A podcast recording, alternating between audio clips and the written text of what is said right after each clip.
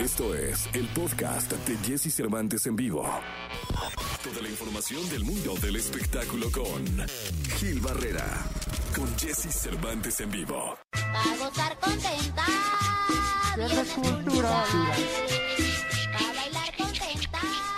La mañana, 39 minutos, 8 de la mañana ya con 39 minutos. Gracias por estar en contacto con nosotros. Llegó la información de espectáculos. El querido Gilgilillo, Gilgilillo, Gilgilín, el hombre espectáculo de México.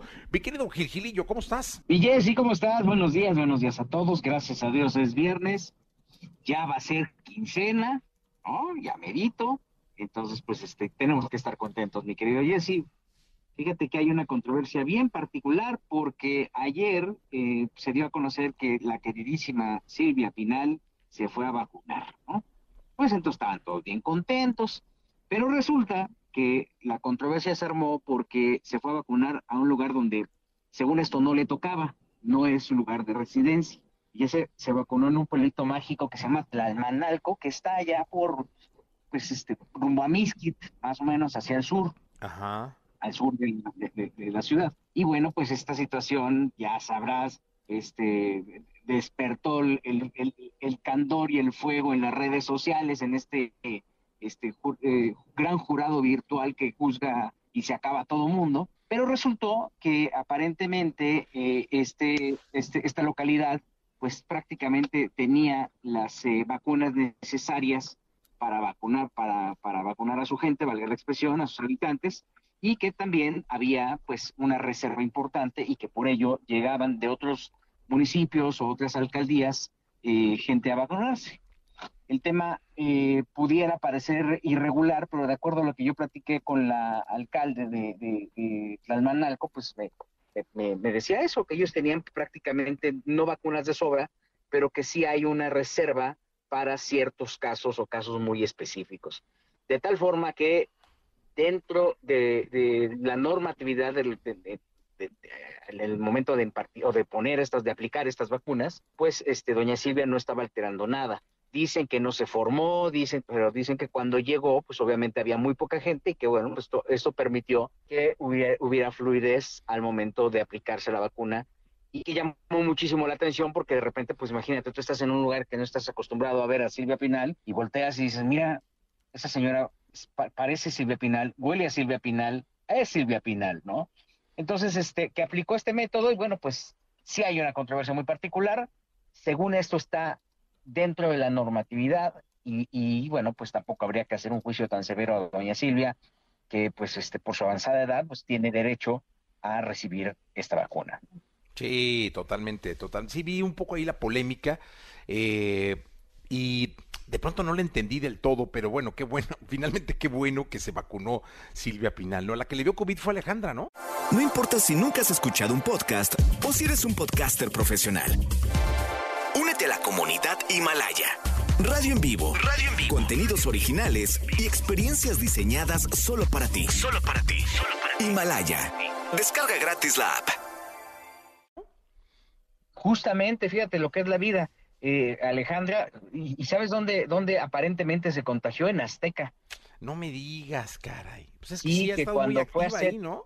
Sí, sí, sí, ha estado muy activa. No debe de ir para allá. no, que este... ah, sí, pues que vaya donde le den ventana, ¿no? Este, que aquí lo que pasó es que estuvo en el programa de Mimi, que desafortunadamente también resultó positiva de COVID, y bueno, pues que ahí fue donde pescó el bicho, pero hay mucha preocupación porque este, ese mismo día también fue a comer con doña Silvia Pinal. Ah, Entonces, uy, este, uy. no necesariamente la vacuna te hace inmune de manera inmediata, al contrario, tiene que haber un proceso. Entonces, obviamente, sí había como una preocupación. Hasta el momento, según lo que me dicen, doña Silvia no ha presentado ningún síntoma, pero bueno, pues hay que, este es un mensaje para todos, cuidarse muchísimo. También aprovechar esta tribuna, mi querido Jesse, para mandarle un abrazo muy fuerte a Alberto Ciurana, que también resultó positivo de COVID, a pesar de que también se había vacunado.